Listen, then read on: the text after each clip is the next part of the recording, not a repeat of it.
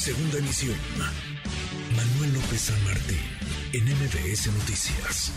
Mire, para entender un poco que el origen de este problema, que era el, es el niño que tiene un problema de autismo y hoy nos explica hace unos momentos Mili que tiene también otras discapacidades, pues hemos convocado al doctor Eduardo Calisto, que tiene un doctorado en neurociencias por la UNAM, a que nos explique qué es el autismo, cómo entenderlo y cómo atenderlo, cómo nosotros en sociedad pues ayudar y apoyar a estas personas que tienen hijos con capacidades diferentes. Doctor, buenas tardes. ¿Qué tal? Muy buenas tardes. Un privilegio de estar platicando para ti para toda tu audiencia. Muchas gracias, doctor. ¿Qué es el autismo? Empecemos por la pregunta básica. ¿Qué es el autismo? Eh, el autismo es un trastorno en el sistema nervioso central de una modificación de conectividad neuronal que tiene que ver específicamente con un incremento en la actividad de redes neuronales de ciertas regiones del cerebro que no debieron haberse conectado en esa etapa y es por lo tanto un proceso del neurodesarrollo que no en todos se manifiesta de la misma forma, por eso hablamos de espectro. En algunos niños se puede ver muy fuerte y en algunos otros no, no se nota o apenas se percibe.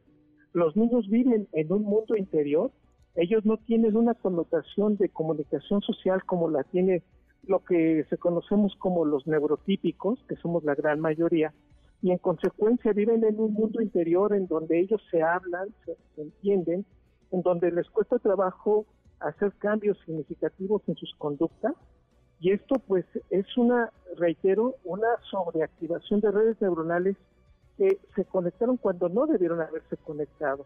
Por lo tanto, como un problema del neurodesarrollo, las causas son varias, desde trastornos ginecobstétricos, desde genética hasta alteraciones en la flora intestinal que pueden estar involucrados, pero lo que tengo que decir es que el 90% de los, digamos, de este trastorno, de este espectro autista, no se puede demostrar por una sola causa.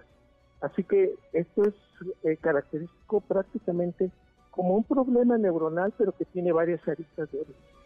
¿Y nosotros cómo podemos ayudar a las personas que tienen este problema o apoyar a sus familias? Porque sabemos que en el país pues se carecen a veces de los apoyos más básicos en el sistema de salud. Creo que estamos empezando en este momento por, por hacerlo visible, porque se entienda que hay niños que aún sin entender que, esta, que eso es fenómeno social, tendríamos que empezar los demás a, ser más empáticos con ellos. A estos niños que evaden, por ejemplo, el contacto visual.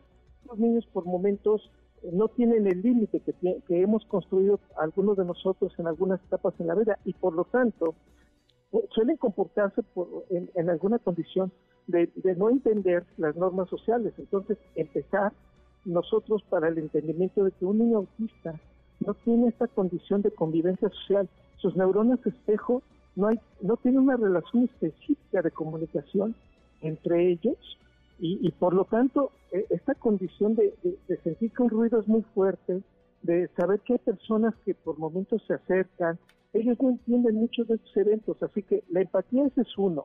Dos, evitar los ruidos fuertes junto a ellos. Evitarles hablar en voz alta y finalmente, reitero, en el entendimiento de comunicación con ellos de una manera persuasiva y constante.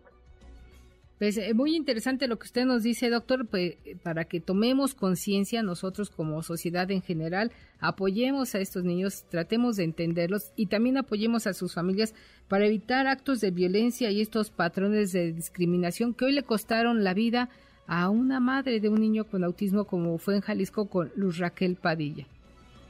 Es una lástima, pero es una ya un compromiso como sociedad, como representantes de de quienes saben esto como médicos, como especialistas, en esta sociedad que tenemos que entender más y aprender más de este trastorno.